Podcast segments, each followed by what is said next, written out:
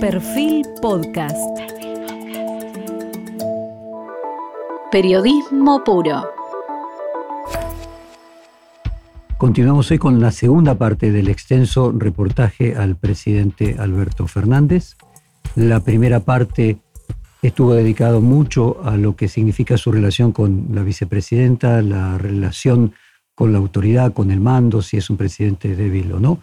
Y ahora nos vamos a ir acercando progresivamente a los temas de futuro, incluso a su eventual reelección. Comenzamos con las preguntas entonces. Quería hacer una pregunta sobre la provincia de Buenos Aires, que se supone siempre ingobernable. Hay un proyecto ahora que presentó casualmente la oposición de dividir la provincia de Buenos Aires. Había un proyecto en la época de Scioli de Montoya. En este caso, uno lo dividen en seis, otros lo regionalizan.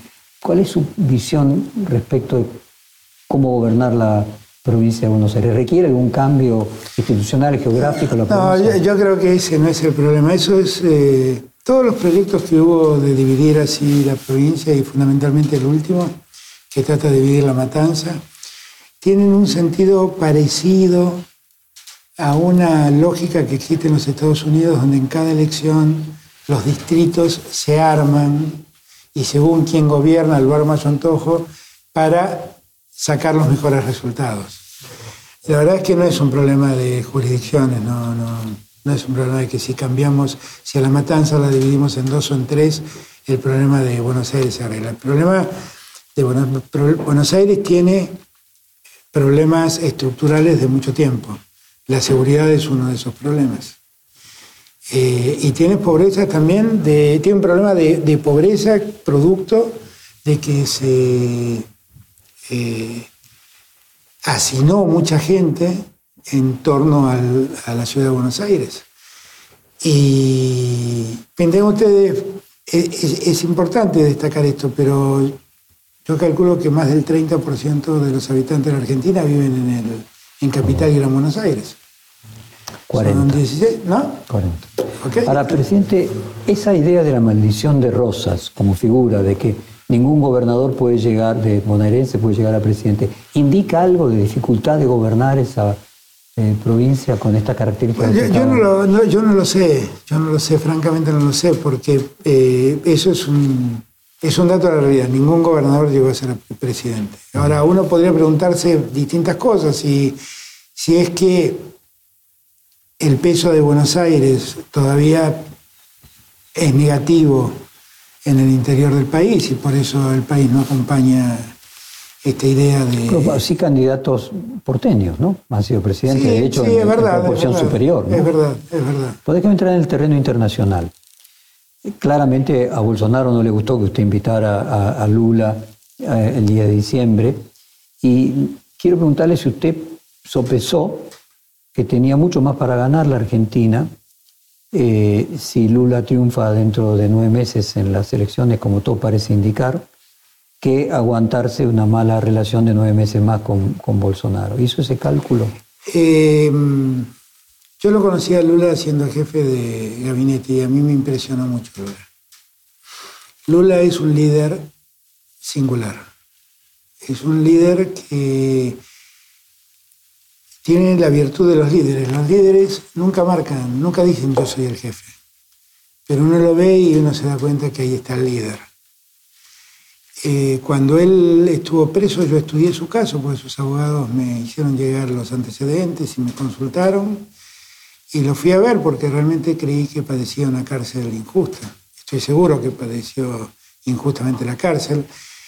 Y después, gracias a Dios, la Corte Suprema de de Justicia de Brasil revisó el caso y, terminó liberándolo. Lo que usted hizo por Lula, tanto en ese momento como invitándolo ahora siendo candidato, el principal socio comercial y siendo el candidato que se opone al presidente en ejercicio del principal socio comercial, es de una envergadura que no me cabe duda que Lula le tendrá que estar agradecido toda la vida.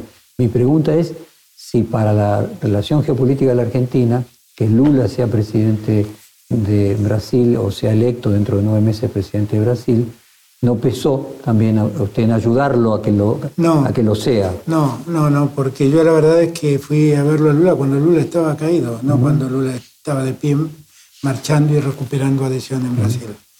Yo lo fui a ver cuando estaba caído. Bueno, más aún, y ahora casualmente podría ser el momento Bueno, bueno, tal vez si yo, que cosecha y siembra no van al la, mismo la tiempo. verdad es que yo tengo, yo tengo claramente un cariño personal y un afecto personal y una amistad con Lula que ya no se va a Ahora para la. Argentina sería, y para su Bueno, gobierno, yo creo que sí, yo creo que eso nos serviría mucho. Lo que intento es, eh, es meterme en cuestiones internas de Brasil, pero yo creo que, que- que seguramente sería así. Yo, yo con Lula, con Celso Amorín, con su equipo más cercano, eh, me entiendo, pensamos ¿Se imagina igual. en algún momento igual.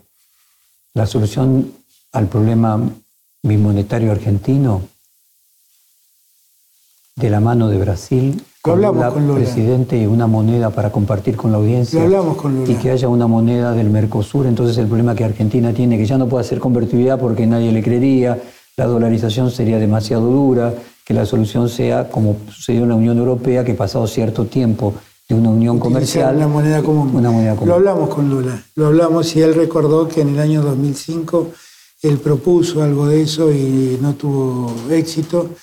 Pero, pero yo creo que es hora de que lo vayamos pensando, porque así como China nos ofrece su moneda para que en el intercambio comercial no recurramos a los dólares, tranquilamente podríamos hacer lo mismo con nuestro gran socio comercial que es No, pero estoy hablando Brasil. de realmente cambiar la moneda. Claro, creando una moneda común, creando una moneda común. Bueno, en el caso de China es distinto, es una comunidad solamente para exportar e Exactamente, pero, importar. pero digo, bueno, con China no podríamos tener una moneda común. obviamente. Pero seguramente con Brasil sí, porque somos parte de un mercado común. Eh, en algún momento la gran tensión entre Estados Unidos y China eh, le genera preocupación en el posicionamiento geopolítico de la Argentina. Me genera preocupación porque a mí no me gusta vivir en un mundo bipolar. No me gusta vivir en un mundo donde haya dos que se disputan la hegemonía del mundo. Porque cuando esto pasó, el mundo le pasó mal, con la Guerra Fría entre Rusia y Estados Unidos. Y la verdad es que no me gusta eso. Esto lo hablé mucho con Merkel y con Macron. Y cuando yo insistía en buscar un vínculo, profundizar el vínculo con Europa, era precisamente pensando en hacer un eje que nos exima de tener que estar tensionados por China o por los Estados Unidos. ¿Usted cree que si Lula gana la presidencia, la relación con Europa y los acuerdos con Europa podrían cambiar? Yo creo que sí, yo creo que sí. Eso no quiere decir que podamos firmar El mismo acuerdo que el había mismo firmado acuerdo que se firmó, pero yo creo que sí. Presidente, Argentina asume la presidencia del Consejo de Derechos Humanos en las Naciones Unidas, en un periodo en el que se multiplicaron los casos de violación. ¿Cómo imagina esa responsabilidad de la Argentina No, en un yo, tema del que la eh, Argentina a, tiene mí me, a mí me parece que tenemos que estar muy orgullosos de eso, porque eso es el resultado de una política de antecedentes muchos que años. Argentina ha marcado. De muchos años. Y en las que fuimos muchas veces cuestionados. Digo, en ese caso lo va a obligar a tener una actitud más, eh, yo diría, vigilante con Venezuela, con Nicaragua. Pero yo en eso soy, no me gusta decir soy vigilante porque suena horrible, pero la verdad es que yo le presto mucha atención al tema de, del respeto a los derechos humanos. Cuando el día Lula me agradeció y yo le contesté públicamente, si yo encuentro un hombre que le toca pasar en el mundo, que le toca pasar lo que te tocó pasar a vos, voy a estar al lado de ese hombre. Yo lo, yo lo creo, yo lo creo. Y cuando hablé con Michelle Bachelet y me contó lo que estaba pasando en Venezuela y votamos en Naciones Unidas porque Venezuela, este, bueno, se corrijan los problemas de violaciones a los derechos humanos. Yo hablé con Bachelet y hablé con Maduro y le dije, esto hay que corregirlo. Y después Bachelet accedió a que, eh, Maduro accedió a que el alto comisionado de derechos humanos de Naciones Unidas ponga una oficina allí. Y las cosas fueron cambiando y el problema de derechos humanos hoy en Venezuela se ha acotado enormemente, enormemente. Apareció el conflicto de Nicaragua y también hicimos nuestra, nuestro reclamo por, por Nicaragua. Yo en, en ese punto yo no tengo dobleces, de creo claramente lo que tenemos que hacer. ¿Tiene presión para adoptar tecnología, tecnología china 5G o que no la adopte? Eh, eh, sí, pero eso, eso es parte, pero, lo digo así, pero tampoco me preocupa, le digo sí. Eso ocurre, eso ocurre. Eh, yo me Su acuerdo que sería que no fuera ni china ni norteamericana. Me hubiera encantado, la que, me hubiera encantado que sea que yo inclusive hablé en algún momento con el primer ministro de Finlandia para ver qué nivel de desarrollo tenía el proyecto europeo. Eh, hoy escuché Piñera que en la reunión del Mercosur dijo que Chile había resuelto ya el problema del 5G, no sé cómo lo resolvió, con quién lo resolvió. Eh, el problema del 5G es un problema de servicio porque nos permite aumentar mejor velocidad y en el manejo de Internet. y de datos. tema de seguridad. Claro. Eh, yo me acuerdo siempre que cuando fui a, Yo estaba electo y fui a verlo a Andrés Manuel López Obrador a México. Se vino hasta México Elliot Abrams, que era el negociador que tenía Trump en el tema de Venezuela. Eh, y hablamos de Venezuela, obviamente, pero en algún momento me sacó el tema del 5G y me dijo que, iba a ser Argentina con el 5G. Y la verdad dije, mira, es un tema que no, no todavía no, no, tengo claro. me, no me he puesto a analizarlo en detalle. Me dijo, no, porque sería muy grave que China acceda al 5G. Entonces yo miré y dije, ¿cuál sería la gravedad? bueno, que China podría acceder a todos los datos de la Argentina. Y si fuera una empresa americana, no accedería. No, pero accedería a una empresa privada, me dijo. Y me sonreí como, como se está sonriendo usted. El Papa. Eh, Hoy es el cumpleaños del Papa. Así es, 85. En el reportaje del año pasado usted dijo, eh, es la iglesia actual mucho más abierta, está mucho más comprometida con los sectores que menos tienen. Por eso el otro día recé con los curas villeros, son personajes enormes. Hay hay otro caso de personas enormes que no hacen política y que no tienen cargos. De hecho, el rezo Padre Nuestro cuando lo necesito. ¿Sigue rezando? Sí. O sea que empezó con la pandemia y no paró. No, sí, pero yo lo hago, lo hago cuando lo necesito. Lo hago cuando lo necesito. Tengo en el respaldo de mi cama dos rosarios que me regaló el Papa y cuando lo necesito los toco y rezo un Padre Nuestro. Y hablando del Papa, eh, ¿Qué sintió cuando el arzobispo Víctor Fernández, una persona probablemente la más cercana al Papa en la Argentina, dijo que el gobierno estaba demasiado preocupado por la legalización del aborto eh, y de alguna manera eh, se quejó? ¿Siente que hay una. se enfrió la relación con el Vaticano, con el Papa a partir no, del. No, no, no, no, yo no siento eso para nada. Y yo respeto esa opinión, ¿eh? porque yo. Cuando a mí me tocó abordar el tema del aborto me sentí como Valéry Giscard d'Estaing, que fue el presidente de Francia cuando tuvo, que, tuvo que, aprobó el aborto. Y él era un católico como yo también, pero nosotros nos guardamos solo para católicos. Y además el aborto significaba un problema de salud pública que había que resolver. ¿Y, habla con el Papa últimamente? ¿Habló? Cuando tengo que hablar, hablo. Sí, hablé hace un tiempo. Hoy le mandé un, mail por su cumpleaños. Justicia. Sí. Usted había empezado a, hablar sobre el fallo que reforma el Consejo de la Magistratura.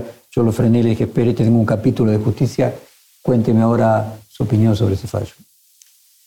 No, me parece que es un, es un error y que tiene una intencionalidad política muy clara. Primero porque esa ley fue declarada constitucional en el año 2014. Y este planteo estaba desde el año 2016, 2017, y nunca habían dicho nada hasta ahora. Es más, al gobierno que me precedió, le habían pedido que mande una ley al Congreso para reformar el Consejo de la Magistratura, porque el riesgo de derogar una ley, como se derogó, eh, es un disparate jurídico magnífico. Hay un, párrafo del voto de Lorenzetti donde directamente le dice a sus colegas, eh, estudian, porque dice algo así como, un alumno de primer año sabe que derogada una ley no hace que entre en vigencia la ley anterior. ¿Se entiende lo que digo? ¿Qué es lo que hace este fallo? dice, declaro inconstitucionales estas, estas normas y por lo tanto rige la ley anterior que está derogada. Entonces, Y, y inclusive le cita un párrafo de Kant. Entonces yo lo que digo es, no es momento seriamente de pensar que la justicia está funcionando mal y que la Corte realmente ya no es lo que era. Yo tuve el orgullo, con Gustavo Vélez, de hacer el decreto 222, que autolimitó las facultades del Poder Ejecutivo. Néstor estuvo muy de acuerdo y fue su gran impulsor. Hizo que los jueces de ahí en más tuvieran que pasar por un, un periodo de exposición pública donde la gente podía hacer impugnaciones.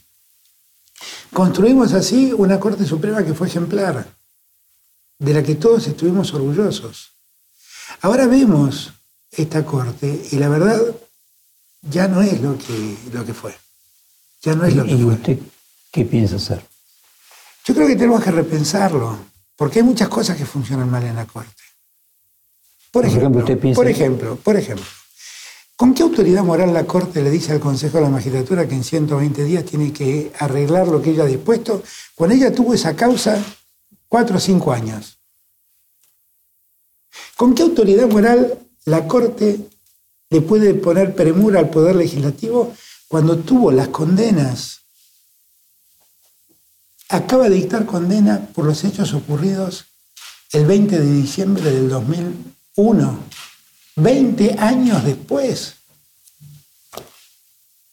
¿Con qué autoridad moral la Corte puede hablar cuando ella decide este caso lo tomo y este caso no? Que es el famoso artículo 280. Bueno, ¿y usted cómo, cuál es su solución a lo No, que yo estoy, es yo estoy, anómalo? yo estoy, yo hice a a, aumentar los- comienzo, va a proponer aumentar yo, miembros de la yo- Corte, ¿qué yo- yo a comienzos del, del mandato eh, convoqué a un grupo de juristas, todos juristas muy experimentados, no había juristas básicamente vinculados a nosotros políticamente, eh, que emitieron opinión sobre ese tema. Yo he revisado esas opiniones, yo me doy cuenta que la Corte así no puede seguir funcionando y yo voy a ofrecerle a los argentinos una solución para que la Corte funcione de otro modo. ¿Y cuál sería, presidente? Y espere un poco, tenga paciencia. ¿Pero tiene que ver con aumentar la cantidad de miembros Eh, puede ser, puede ser, y que haya salas? todo puede ser. Escuché a, si sigue, si sigue me va a sacar el y proyecto. es el objetivo, ¿no? Sí, me doy cuenta. Escuché a Zaffaroni marcar de que el- el- la posibilidad de aumentar en una cantidad importante los miembros de la Corte y crear salas sería una posibilidad de encontrar un acuerdo con la oposición, porque también la oposición podría... Sí, pero yo no creo que sea un problema de oposición ni de... Yo lo último que quiero es que los jueces lo negociemos entre los políticos. Es lo último que quiero. Lo que quiero es que Ah, ¿Usted va un a los mejores referéndum o algo así más... eh, No, no, no, no, no, no, no, estoy pensando en algo un poco más, este, un poco distinto, que creo que se condice con el espíritu de la Constitución, pero que no quiero adelantarlo. Bueno, déjeme entrar en el tema de, eh, de la impunidad y la corrupción. Usted dijo recientemente, siempre estuve seguro de la inocencia de Cristina Kirchner, lo dijo el- el 10 de diciembre, y déjeme plantearle una figura. Trate de imaginar una hipótesis que Mauricio Macri tiene un emprendimiento en el interior de la Argentina, eh, con sus hermanos y que para desarrollarlo contó con dinero prestado de Nicolás Caputo, o sea, de su amigo de la vida.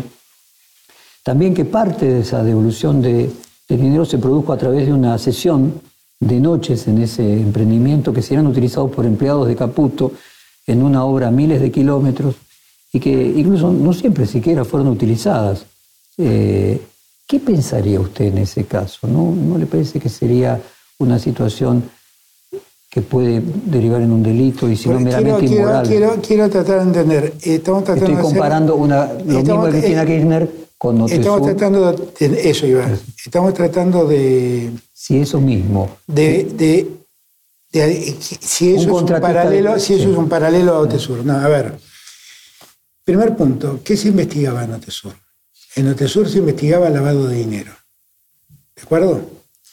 El lavado de dinero supone que alguien tiene dinero no declarado y lo pone en el sistema financiero. Y no se puede, obviamente, blanquear dinero blanco. Yo lo entiendo, presidente. Estoy tratando de... Bueno, vamos al segundo punto. Porque en esto hay que ser muy estricto y muy cuidadoso. Eso no es un delito. Eso por lo menos no es el delito de lavado de dinero. Claramente no. Ahora, la pregunta que usted me hace es, ¿pero es razonable que le alquile a un contratista del Estado un, hotel, de su propiedad? No, no, no, porque eso ya no es un problema de Cristina, es un problema del contratista del Estado. Pero, lo que digo es, ¿es, razonable que a un contratista del Estado le alquile el hotel? Miren, eh, dos, ahí tengo dos cosas para decir. Primero, tal vez eso merezca un reproche ético, que no es lo mismo que un delito. Que no es lo mismo que un delito. Y tal vez ahí hubo un desliz ético que no cuidaron, pero no es un delito. Ahí soy yo. Pero no es un delito.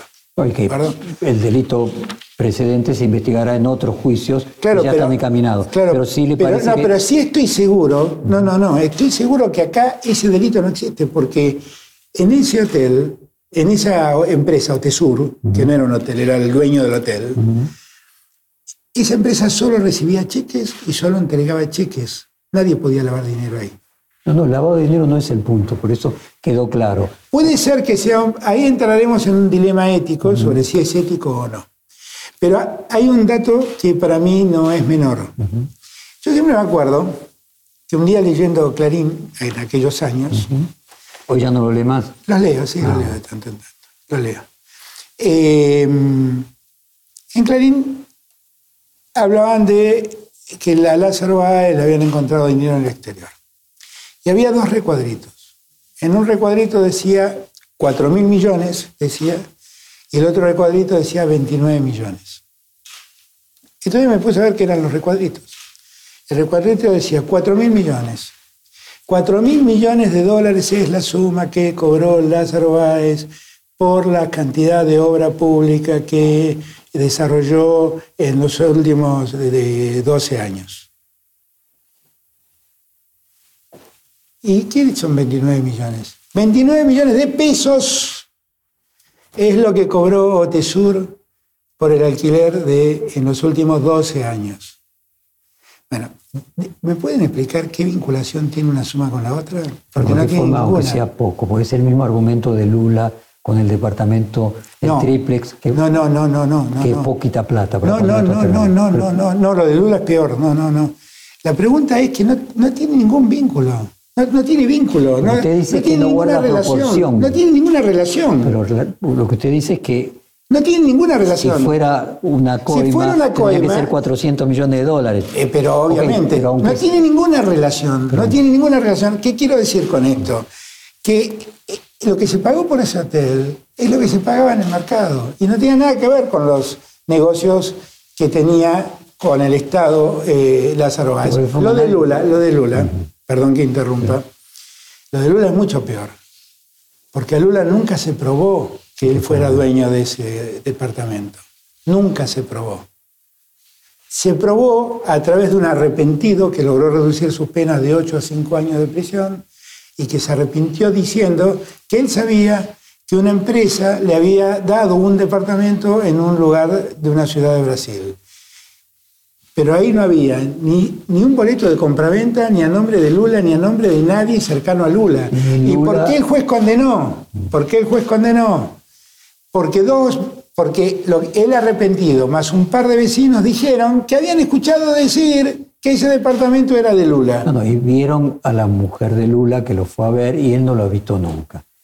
En eso está. Y además Lula no es una persona de patrimonio como pero, pero, además en Brasil existe algo que en el derecho argentino no existe, que es eh, y la otra causa. las libres convicciones. La otra causa es el sitio, o sea, la casa de fin de semana, que Lula sí usó, y sí está comprobado que usó, eh, y que en realidad está a nombre de un proveedor del Estado, que eh, dice que es de él, que sería equivalente a quien le presta la casa los fin de año a Macri en Villa Langostura. Y que también es un proveedor del Estado. Pero, ahí ellos ya son dilemas éticos. bueno, pero, bueno, plantear, el dilema ético tiene, eso, un valor Eso puede ser un dilema ético. Y dígame, ¿Usted cree, y concluyo con esto el capítulo corrupción, que en algo eh, el kirchnerismo debería hacer una autocrítica sobre la corrupción entre el año 2013 y 2015? Bueno, han habido casos condenados judicialmente y casos muy, muy expuestos, como el caso de José López.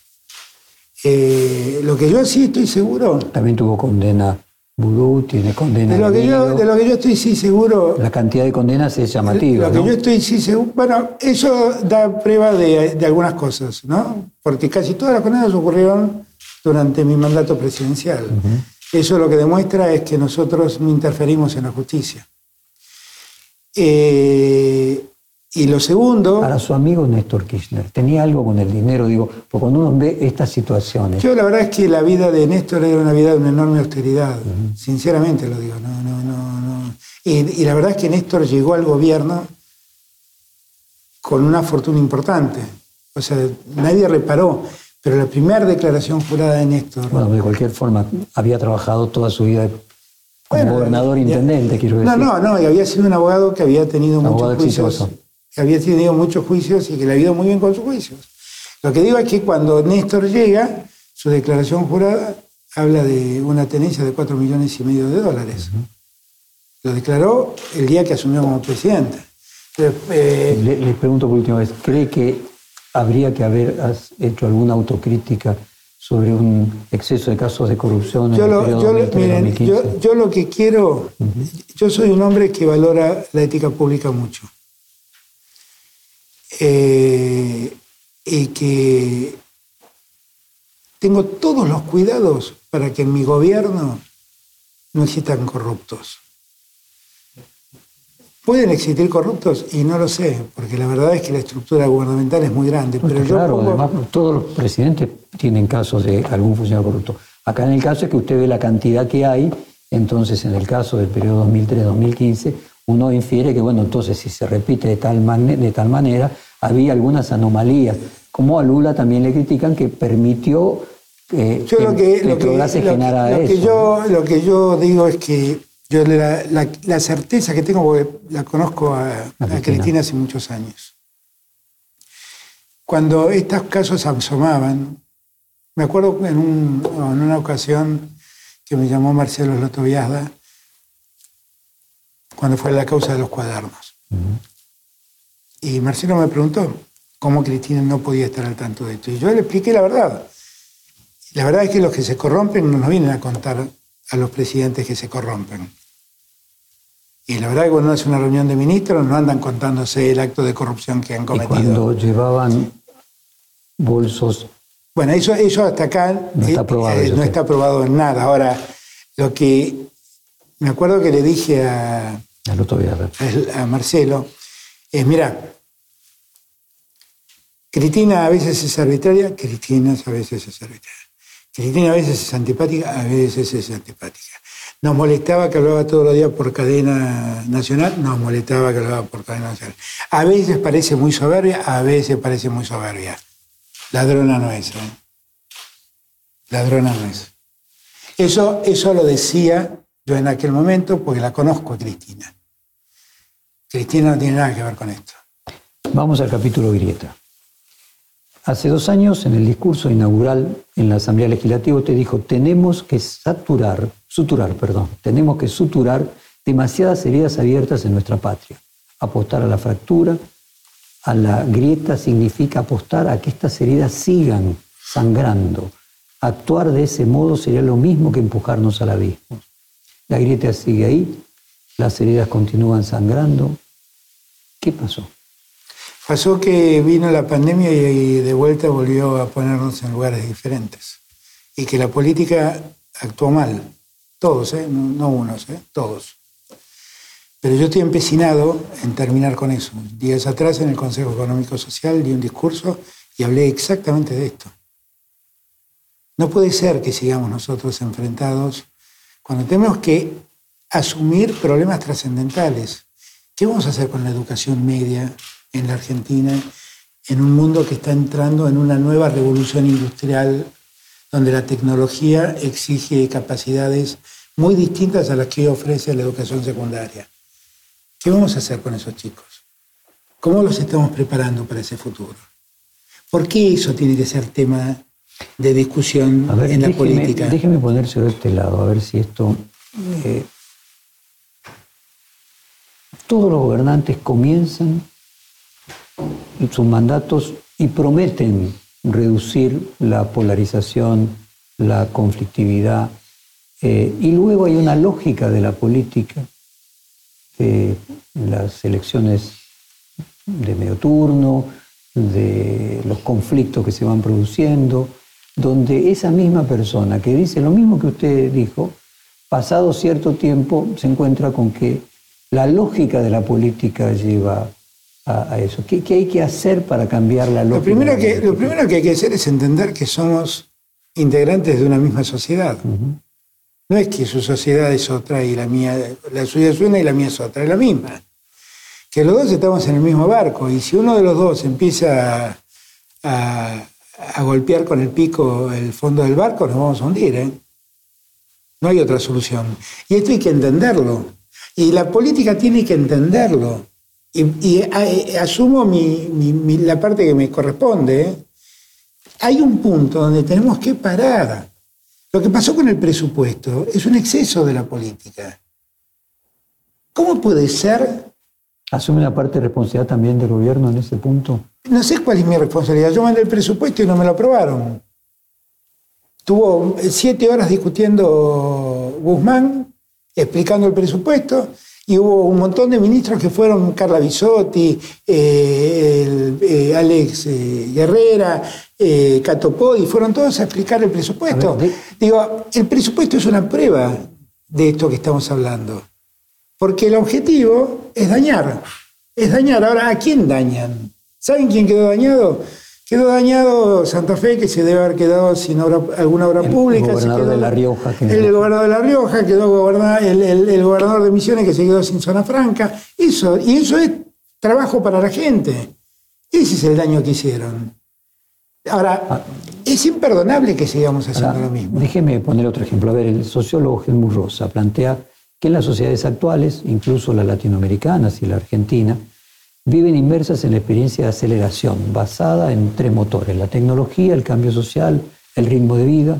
En cambio, la política, la democracia, ha quedado con un tiempo distinto, desincronizándose, podríamos decir, con esta velocidad del cambio. Muchas veces hablamos de las redes sociales como creadores de, grieta. ¿Puede la política eh, encontrar soluciones a estos problemas? ¿No será que la grieta es algo que incluso trasciende a la política? Bueno, es que me parece también que hemos vivido en este tiempo un tiempo muy singular que tiene que está asignado por el usted lo pone en la pandemia por la pandemia. pero evidentemente la grieta uno ve eh, que ya venía de antes de la pandemia un proceso de crecimiento eso es así pero lo que también uno ve es que en la pandemia todo eso se exacerbó y que las redes sociales exacerbaron al extremo la grieta uno ve lo que pasa en Europa con la gente que no se quiere vacunar y eso también es parte de la grieta que construyeron en Europa.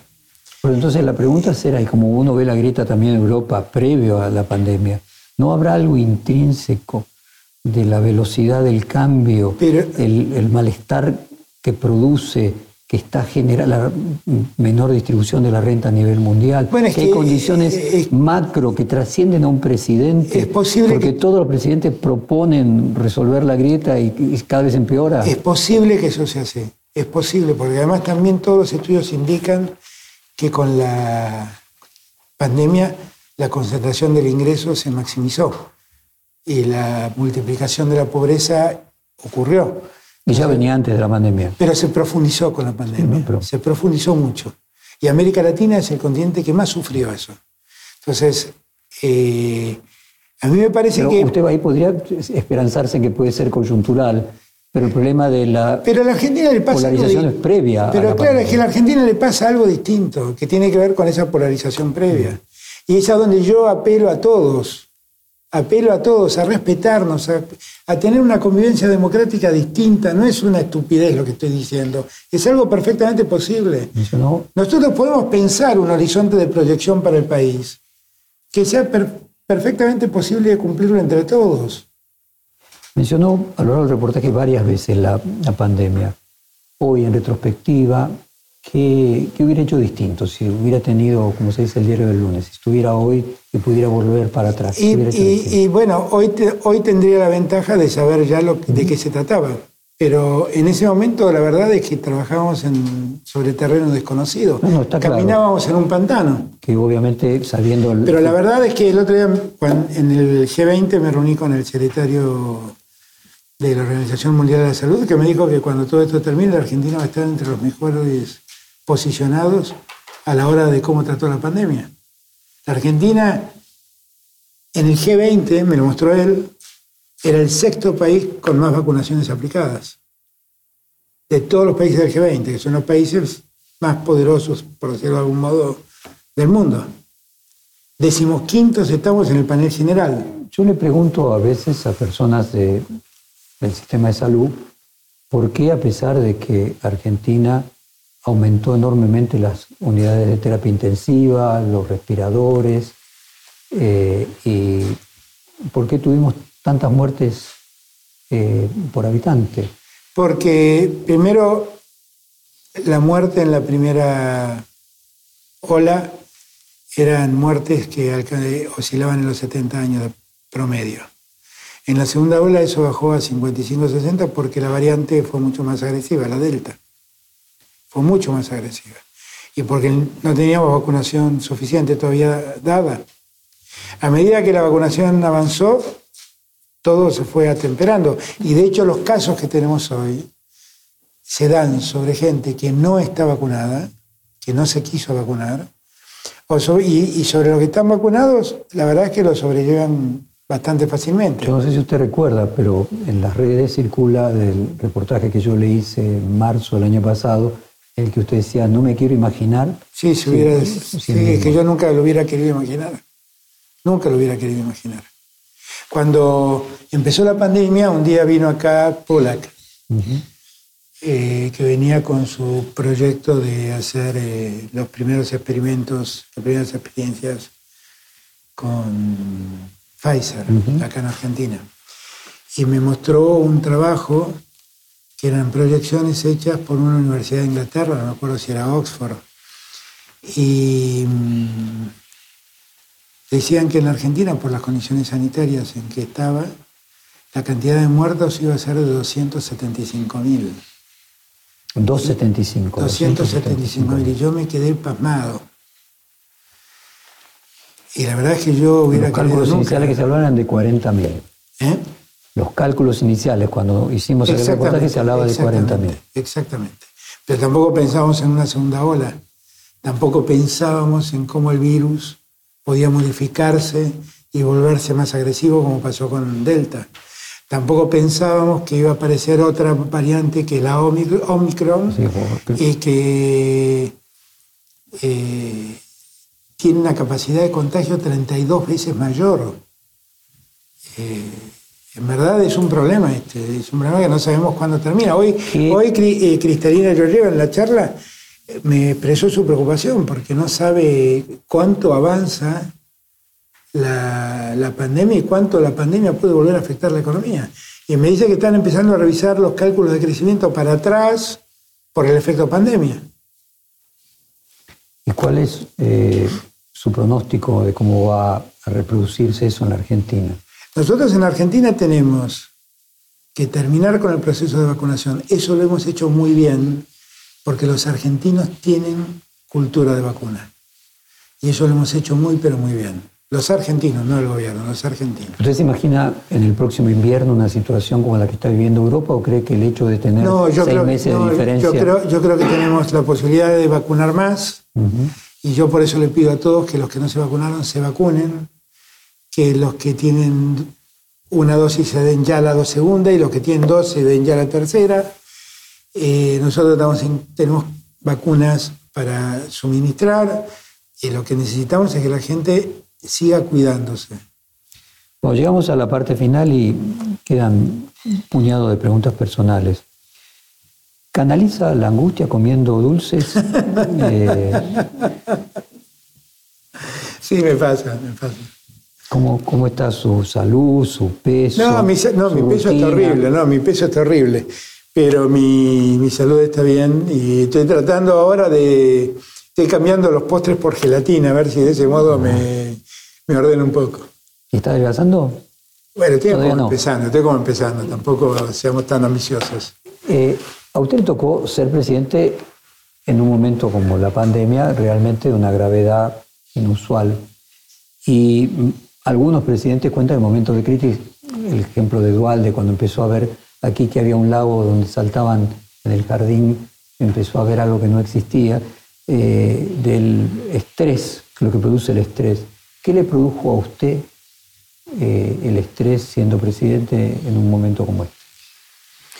Bueno, si me estresé no me di cuenta, pero creo que yo lo vi como jefe de gabinete. Yo la verdad es que después que fui jefe de gabinete tuve algunos episodios de salud y todos los médicos me dijeron que era producto de que el cuerpo, cuando uno está... Cuando baja, ahí aparece el dolor. Baja la adrenalina y cuando baja la adrenalina empiezan a aparecer las dolencias. Que la adrenalina es como una suerte de droga que nos tapa las dolencias. Eh, con lo cual ahora debo tener mi adrenalina al máximo y no me doy cuenta si estoy estresado.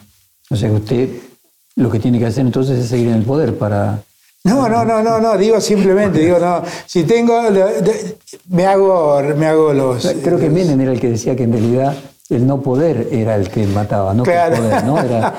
no, igual yo lo que creo es que el poder genera un desgaste natural. Yo la verdad es que asumo todo eh, por eso eso de que soy, soy, me embronco fácil, eso que dijimos al comienzo, soy un tipo muy tranquilo y, la verdad es que trato de tomar en paz situaciones difíciles. Una persona eh, como usted, eh, me recuerdo que el último reportaje, aquel cuando usted se definió como hijo de la cultura hippie, socialdemócrata,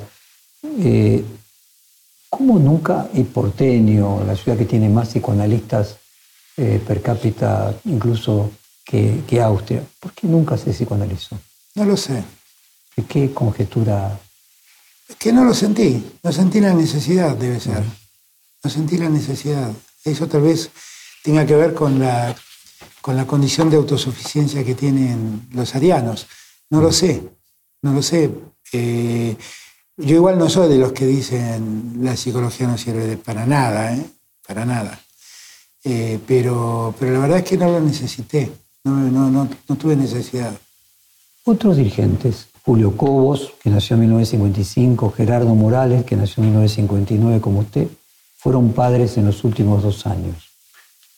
Eh, ¿Cómo fue su decisión de, ser padre a esta edad? ¿Cómo imagina el futuro de la paternidad siendo presidente? No, yo supongo que con felicidad, no, supongo no, con toda felicidad hoy. Eh, no hay nada más maravilloso que, que dejar una vida en la, en la tierra. Así que, no, yo lo disfruto, yo, estoy feliz. Eh, y ahora tengo internet para que me recuerde cómo se cambian pañales y esas cosas, así que en YouTube habrá algún tutorial que me indique cómo se hacen esas cosas, porque ya me lo tengo olvidado. Ver, una reflexión un poco más macro. Eh, se dice que el siglo XX fue el, el siglo en el que existió la juventud, porque hasta el siglo XIX, a los 13 años, las personas ya iban a trabajar, solamente los nobles podían seguir estudiando, es un porcentaje mínimo de la sociedad. El siglo XXI sería el siglo de la longevidad y que entonces la vida se fue hasta los 90 años y que entonces ser padre a los 60 le parece que hoy es posible, hace 20 años le hubiera parecido menos posible. Es muy interesante la reflexión, pero la verdad es que todo se prolongó. Porque, por ejemplo, la adolescencia, se prolongó hasta muchos años. hay, hay gente de 30 años que suena adolescente. Eh, y yo a los 30 años ya tenía mi vida encaminada. Eh, y hay también una, mejor valoración de la vida. Como hay un mejor cuidado de la salud, mejor, una mejor atención de la salud y de la. Usted se ve a sí mismo longevo y padre durante muchos años. No, no, yo, yo, no me veo longevo, pero tengo 62 años. Eso no importa cómo me vea, soy así. Pero, pero me siento, me siento feliz. No, no, no. Yo mientras viva, mientras viva, la disfruto la vida. ¿Cómo tomó su hijo mayor la aparición de hermanos. Bien, bien. Si hay algo que tiene bueno Tani es la... Yo amo su enorme libertad y amo su, su autonomía. Presidente, completamos todo el cuestionario y quiero preguntarle si hay algo que, algún tema que no haya tocado usted quiere agregar como mensaje no, final. No, no, no, yo le, le, agradezco mucho. Creo que fue, bueno, creo que tocamos todos los temas y lo que sí les pido a los argentinos es que nos demos cuenta que tenemos una gran oportunidad por delante y que no la tenemos que desaprovechar. Yo siempre pensaba que después de la pandemia, indefectiblemente después de tanto dolor y de tanto malestar, teníamos que salir mejores. Y debemos salir mejores. Debemos salir mejores, porque si no, tanto dolor no tuvo sentido. No tuvo sentido. Y, y en eso quiero convocarlos a que, a que no sea yo un loco que sueña.